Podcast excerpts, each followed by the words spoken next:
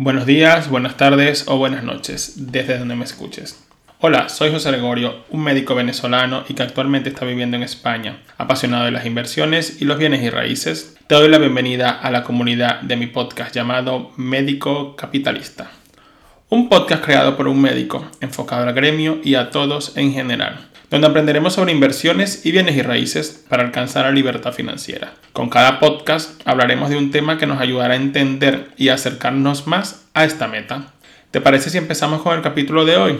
Donde hablaremos sobre el house flipping, el plus de las inversiones inmobiliarias o no. Debo recordarte que en este podcast hablamos de inversiones y ten en cuenta que los mercados y los países son individuales, que toda inversión conlleva un aprendizaje y riesgo de perder dinero, pero la responsabilidad de manejar el dinero es exclusivamente de ustedes. Continuamos con el podcast número 23, House Flipping, el plus de las inversiones inmobiliarias. ¿O no? Las viviendas de nueva construcción suponen un reembolso bastante elevado para la mayoría de la población. Algunas personas ya están optando por otras formas de adquirir inmuebles, como por ejemplo el house flipping que no es más que una forma de inversión inmobiliaria donde no se valora tanto la nueva construcción, sino el potencial del piso tenga los años que tenga, pero sobre todo que estén bien ubicados. Esto se hace posible con una reforma, para que el piso quede prácticamente como nuevo, o al menos el interior, para así venderlo por precios más accesibles para los interesados. El house flipping es un término que surge en Estados Unidos. Flip o voltearlo y house de casa. El término sería voltear la casa. Empezó a usarse en la economía de Estados Unidos para describir la compra de un inmueble y venderlo rápidamente con fines de lucro. Se estima que una de cada diez viviendas en Estados Unidos utilizan este método. En contraparte, el mercado inmobiliario en España siempre se ha caracterizado por ser uno de los principales motores de la economía. Sabiendo esto, durante los meses de la pandemia y los años siguientes, el mercado inmobiliario se ha mostrado resiliente ante la incertidumbre económica. Por ende, el house flipping, que ha sido un boom a partir del 2020, ya se ha convertido en un refugio para los reveses de la economía. En España ha empezado con fuerza y despertando el interés de pequeños y medianos inversores inmobiliarios, en vista de la gran cantidad de viviendas disponibles para esta modalidad. Algunos inversores pueden reservar hasta con 10% este tipo de inmuebles para poder apalancarse y hacer las reformas necesarias y poder vender en unos meses.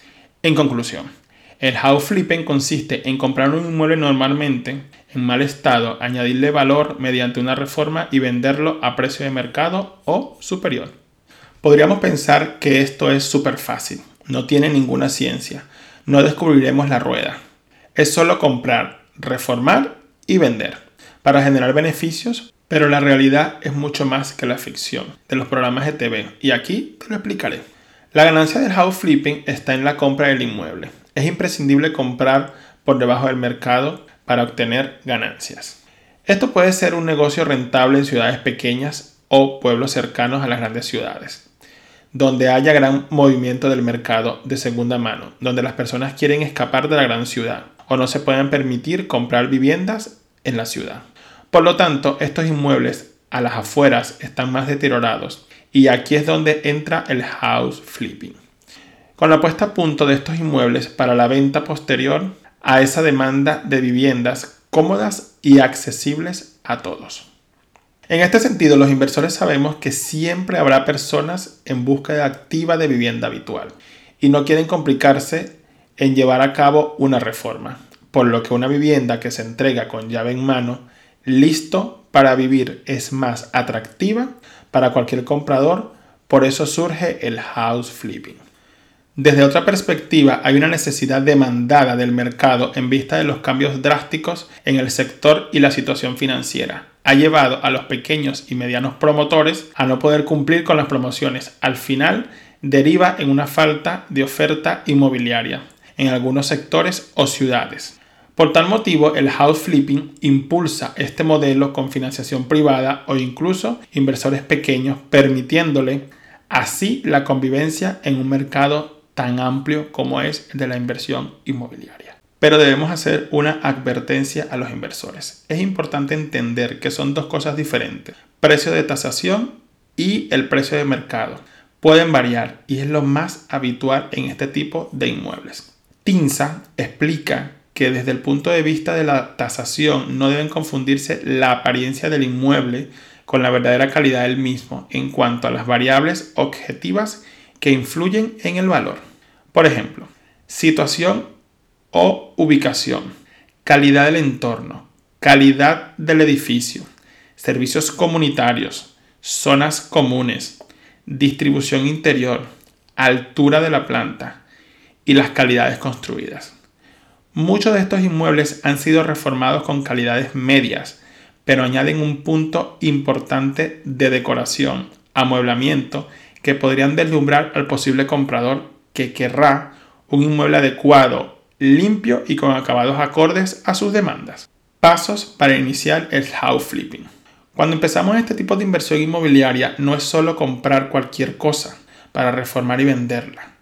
Para tener éxito debemos trabajar en buscar las propiedades rentables en las zonas demandadas que conozcas de tu ciudad, conocer el mercado local, estudiar la reforma y por supuesto ajustarse a un presupuesto realista. Número 1. Buscar inmuebles económicos. Es la parte más importante dar con el inmueble adecuado para realizar el house flipping. El éxito radicará en que escojas un piso y hagas una buena compra. Son días, semanas o incluso meses de búsquedas por internet e inmobiliarias o salir a la calle. De las muchas que veas, solo podrá ser una la elegida. Número 2. Ubicación. Lo tenemos claro. La mayoría de los inversores, así como no todos los inmuebles son aptos para hacer un flip, no todas las ubicaciones serán aptas. La selección y el análisis de la zona es primordial a la hora de hacer una compra, puesto que puede variar de una calle a otra. También valorar el público objetivo que compra en esas zonas. Ejemplo, familias, parejas, jóvenes, personas mayores. Comprobar que hay movimiento de compra-venta es conveniente visitar las zonas de día y de noche, ver los comercios, las comunicaciones de transporte público, servicios, colegios y por supuesto centros de salud. Número 3. Estudio del mercado. Debemos tener presente la zona en la que queremos invertir, conocer el mercado local y preguntarnos, ¿hay muchos inmuebles en venta? ¿Hay interés de compra? ¿Hay muchas familias en la zona? ¿Hay buen flujo de compra-venta? ¿Cuáles son los precios del metro cuadrado en la zona? ¿Hay colegios, hospitales o zonas en revalorización cerca del inmueble? Todos estos datos se pueden conseguir en las inmobiliarias o en portales online y por supuesto visitando la zona donde queremos invertir. Número 4. Viabilidad del proyecto. Tienes que sacar los números. Sí, los números de la rentabilidad, debiendo tomar en cuenta los impuestos de compra venta y por supuesto las posibles reformas integral del inmueble, debiendo hablar con diferentes reformistas para obtener varios presupuestos, para que el precio de salida sea el perfecto. Pero debemos hacer visitas y recordar que las fotos son una cosa mientras que la minuciosa vista del comprador es la mejor forma de ver los puntos claves, donde podrás ver si hay problemas estructurales y así evitar comprar problemas mayores de los que podemos afrontar. Número 5. Negociar el precio de compra-venta. Debemos buscar la mejor oferta, de entre un 15 a un 25% por debajo del valor de mercado. La consideraríamos una buena operación. En Estados Unidos tienen una fórmula como la regla del 70. Si el valor posterior a la compra y la reforma de un inmueble sería así la fórmula. 100.000 euros y la reforma son 15.000 euros, no se debe pagar más de 55.000 euros por este inmueble. Ejemplo, 100.000 euros por 0.70 es igual a 70.000 euros, menos 15.000 euros de reforma daría un total de 55.000 euros. Con estos datos ya podremos negociar. Generalmente los inversores buscan pisos deteriorados, pisos con mucho tiempo en el mercado, pisos sin cédula de habitabilidad, viviendas ocupadas o vandalizadas, pisos de bancos y zonas periféricas a la ciudad debemos tener claro la cantidad a partir de la cual no obtendremos beneficios, poder tomar en cuenta todos los gastos del inmueble al obtenerlo, como comunidad, servicios y los impuestos municipales. Búsqueda del inmueble deseado. No será muy fácil esta búsqueda. Hay que dedicarle tiempo para conocer la zona y sobre todo visitar muchos inmuebles, haciendo una búsqueda activa en portales inmobiliarios. Es la forma más sencilla de mirar. Comparar muchos pisos, hacer apuntes, es como lo hago yo generalmente. Sacar números y posterior elegir los que más se adaptan a lo que buscas y a la zona que deseas. Portales como Idealista, Fotocasa, Pisos.com, Habitaclia, etc. Aquí dejo algunas ideas para la búsqueda y los filtros que debes colocar. Buscar pisos por los más antiguos publicados. Zonas más accesibles, que en algunos portales puedes marcar las zonas que más desees. Pisos a reformar y la mayoría buscan pisos sin ascensor. Debemos hacernos una idea de los precios de compraventa de la zona. También podemos visitar las inmobiliarias todos podríamos decir que las inmobiliarias controlan el negocio de la zona en los bienes raíces. Conocen los barrios, los propietarios y los precios de compraventa. Debemos ver las inmobiliarias como aliados y recordar que están allí para vender y tú para comprar al mejor precio. Debemos hacer sinergia con las inmobiliarias de la zona que nos interese para invertir, explorando las calles de la zona de la ciudad que más te interese. Cuando sales a la calle, la mayoría de los inversores parecemos paparazzis de inmuebles. En todas partes creemos ver una estrella, localizando propiedades con avisos en ventanas o en balcones, pisos cerrados o medios abandonados y que no estén en venta. Pero podemos hacer una oferta a propietario para poder obtenerlo. Creo que a todos nos pasa lo mismo. Pisos de banco. Todas las entidades bancarias tienen portales web inmobiliarios donde publican sus pisos de embargo. Los bancos quieren venderlos rápido, por eso están más abiertos para negociar el precio de compraventa e incluso los intereses hipotecarios y el porcentaje del préstamo. Estas webs pueden ser Solvia, Aliceda, Altamira, Servihabita, Haya Inmobiliaria, pisosembargados.com, outletdeviviendas.com e inmobiliariabancaria.com. Por último, las subastas del BOE y publicar directamente anuncios donde se buscan pisos. Vemos muchos de estos avisos en las principales ciudades de España. Disculpe la introducción, solo es para decirte que si te está gustando el podcast o el tema de hoy y quieres seguir aprendiendo, puedes dejarme una reseña o un comentario, suscribirte y compartir con tus amistades que puedan interesarles este podcast. Así la plataforma donde los escuche les avisará cada vez que publique un capítulo nuevo y podremos llegar a más personas, haciendo crecer esta comunidad. Continuamos. Apalancamiento para la compra del inmueble. Tenemos diferentes tipos, entre ellos el capital ahorrado. Sería la forma ideal de comprar un inmueble al contado puesto, así no tendrás que pagar los intereses sobre un préstamo. De este modo nos bajaría de manera importante los gastos y aumentaría la rentabilidad. Es una de las formas más rápidas y beneficiosa para los inversores. En vista de comprar sin préstamos, puedes revalorizar el inmueble y hacer el house flipping quedándose con la mayor parte de las ganancias. Préstamos hipotecarios. Es la forma más sencilla de hacerlo para los inversores que no tienen capital pero debemos tomar en cuenta que hay que pagar intereses, comisión de apertura, tasación, seguros y posiblemente el costo del pago anticipado de la hipoteca. En tal caso, más los pagos mensuales del préstamo.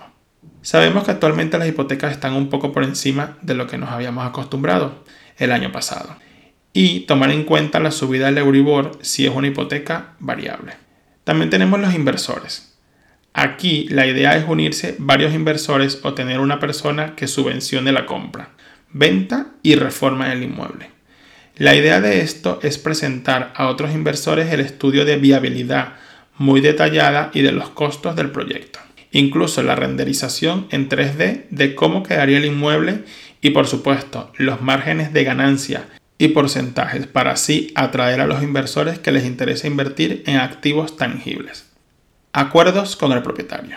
Es una de las formas no tan sencillas, pero si hay posibilidad es la forma más económica, puesto que no debes desembolsar gran cantidad de capital, sino con una inicial o un contrato de alquiler con opción de compra, explicándole al propietario tu idea, al final, si quiere vender y no necesita dinero de forma urgente, podría esperar unos meses y obtener la compra-venta.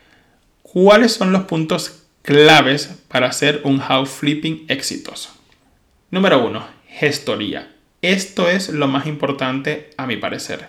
Tener un gestor que nos explique cuáles son los temas legales y los gastos que conlleva la compra, venta y reforma de un inmueble, puesto que son muchos detalles y no todos son deducibles, o hay que prestar mucha atención a los conceptos y detalles de las facturas de cobro. El gestor nos puede hacer ahorrar mucho dinero y evitar problemas con nuestra socia más demandante, la señora Hacienda.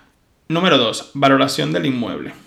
Para obtener un éxito en la compra, reforma y venta hay que tener los números muy claros. Si no vamos a obtener un préstamo hipotecario debemos conocer el mercado y también tener tasado el inmueble, sea con una empresa o por algunas webs donde nos da una idea de la tasación y el costo del inmueble y siempre debemos tomar en cuenta la reforma. Número 3. Reforma para la venta. Debemos enfocarla al público que debemos llegar. Y por supuesto en la zona o ciudad donde queremos hacer la reforma, solicitando varios presupuestos o al menos tres o más, siempre pagando por partida y debemos tener en cuenta distribución, que sea una empresa responsable, profesionales de la reforma, evitar trabajos mal acabados, cumplir con los tiempos, que es lo más importante, materiales acabados excelentes elementos diferenciales o toque personal que destaque de los otros inmuebles. Debemos recordar que no será el único inmueble que hay en la zona. Nota, es un inmueble para la venta. Esto es un negocio. Número 4. Vender a precio de mercado. Es muy importante realizar una buena reforma y colocar detalles que enamoren en el inmueble, pero no debemos pensar que por eso vamos a pedir un precio por encima del mercado tendremos muy a la mano el precio del metro cuadrado de la zona y así no pasarnos del precio, puesto podría tardar demasiado en venderse y aumentar los gastos. Nota.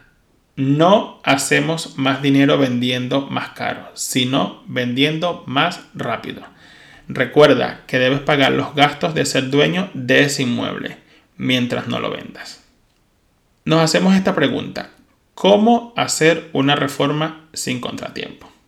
Parece una pregunta capciosa, pero lo más importante a la hora de planear una reforma para la venta de un inmueble es saber lo que queremos hacer y qué elementos vamos a cambiar o mejorar para determinar lo más crucial, el presupuesto para poder contratar la empresa que nos convertirá en realidad esa idea preconcebida. De este modo, saber si necesitamos un arquitecto que nos asesore a nivel técnico.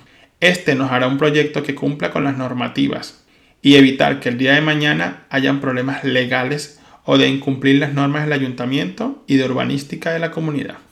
Por lo tanto, toda actividad que haremos en materia de obras, por más pequeña que sea, necesitaremos un permiso del ayuntamiento.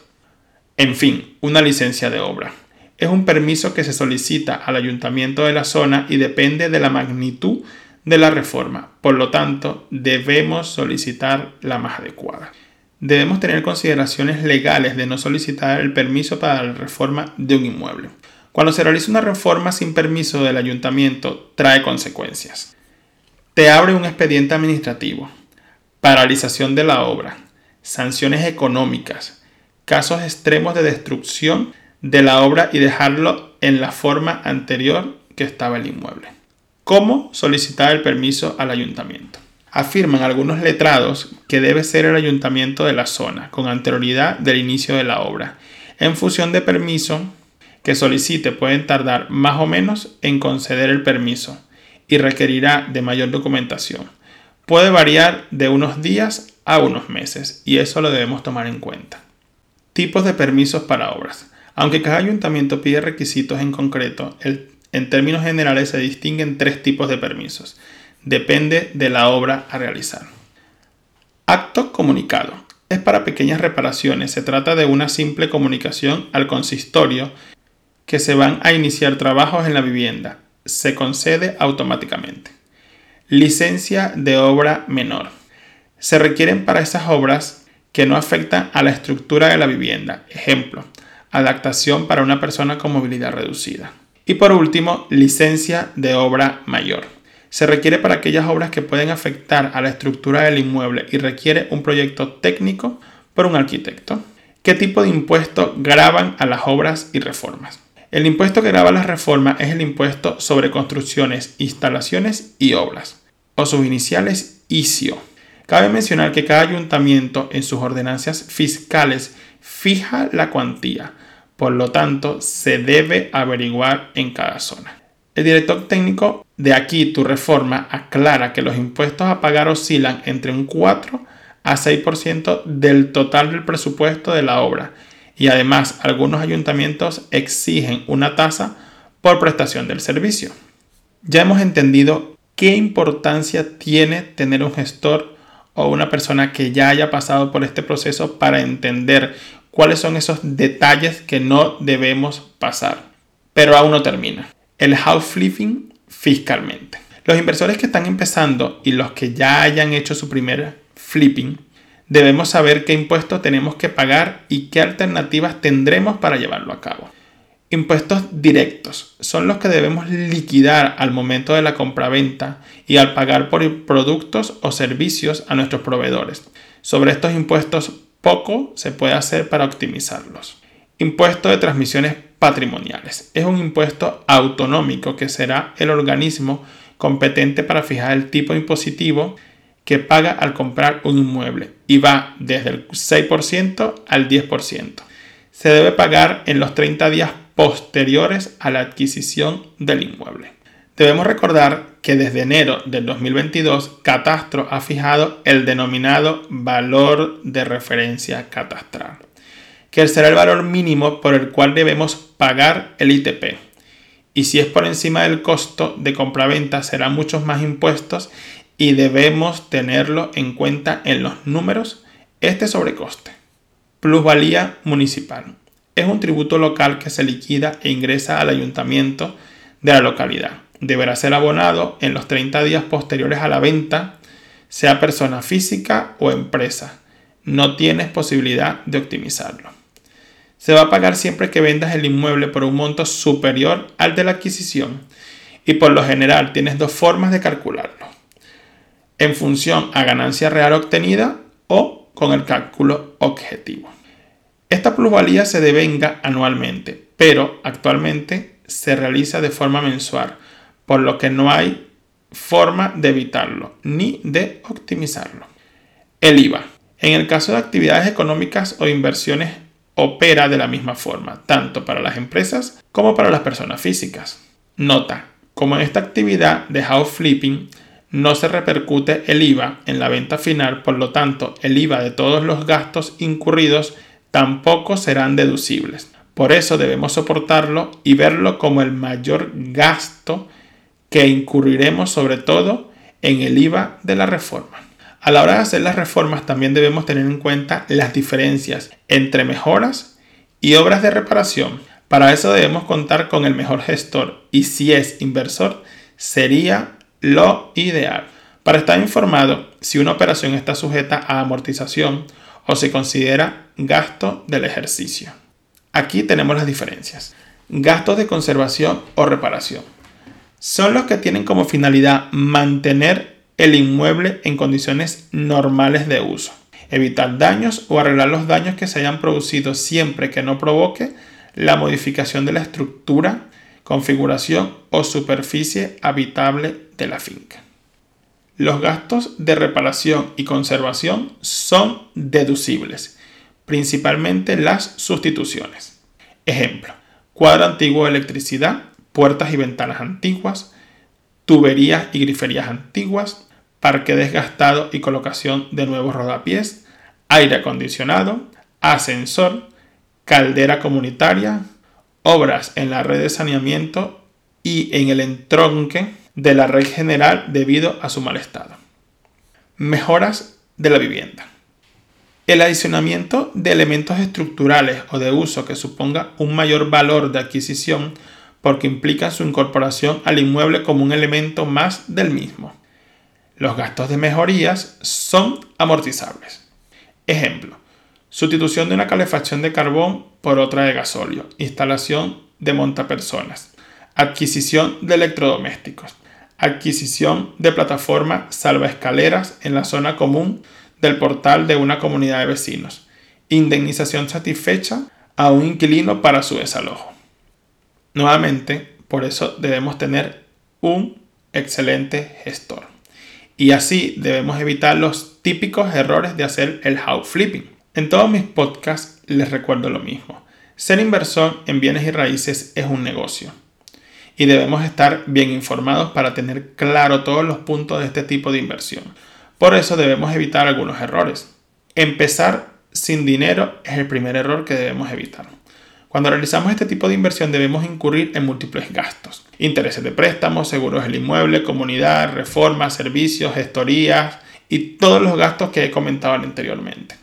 Por eso al empezar debemos contar con capital. No te dejes engañar por personas que te digan que lo puedes hacer sin dinero. A medida que agarres experiencia, podrás contar con más inversores y necesitarás menos capital. No tener tiempo para el proceso. De primera instancia es muy difícil saber cuánto durará la reforma del inmueble. Hay muchos detalles a tener en cuenta y qué tan grande será la reforma. Generalmente esto te llevará meses. Como consejo, no lo hagas en verano, por mi mala experiencia. Lo que sí debemos buscar es un buen reformista y que te ofrezca las soluciones por tramos o por estancias con fechas exactas para la culminación. Pero siempre saldrá un contratiempo. Debes estar preparado. Recuerda, debes hacer visitas al inmueble mientras está la reforma, no para dar órdenes, sino para ver cómo va la obra y verificar los tiempos y algunos detalles que afinar. No tener conocimiento del tipo de inversión. Debemos entender el mercado, qué inmueble comprar, cómo y cuándo hacer la reforma, dónde podremos ahorrarnos unos gastos extras, pero lo más importante es tener autocontrol y no ahogarse con el estrés. Recuerda que compramos un inmueble con problemas y debemos lidiar con ellos, buscándole la solución para obtener las ganancias. Tener paciencia y ser prácticos. Debemos estar preparados en este tipo de inversión. Posiblemente no tengas atajos. Cada proceso tiene sus tiempos y las prisas no son buenas consejeras. Debemos prepararnos para actuar rápido y conciso. Por ejemplo, no compres lo primero que veas, no contrates el primer reformista, no des el piso a la primera inmobiliaria y no vendas en la primera oferta. Lo más importante es la ejecución de los pasos que te he resumido en este podcast. Por último, en el post de Vivir de Renta de Germán Jover, inversor catalán, tiene un cuadro excelente de las características de comprar, reformar, vender o house flipping, que lo mencionaremos a continuación. Objetivo, máxima rotación del capital para mejorar rentabilidad anualizada. Gestión. Activa debes tomarlo en cuenta. Rentabilidad. Objetivo entre un 20 y un 30% en 9 meses. Rentabilidad futura. No existe. Hay que encontrar otra operación.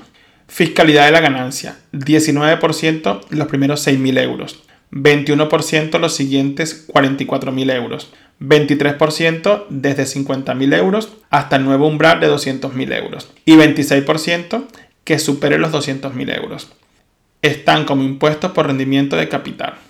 El horizonte de la inversión es cortoplacista, máxima rentabilidad en el menor tiempo posible. Financiación. La hipoteca te penaliza. Son menos ágiles, reduce rentabilidad, es mal visto por los bancos y lo ideal es comprar sin préstamos.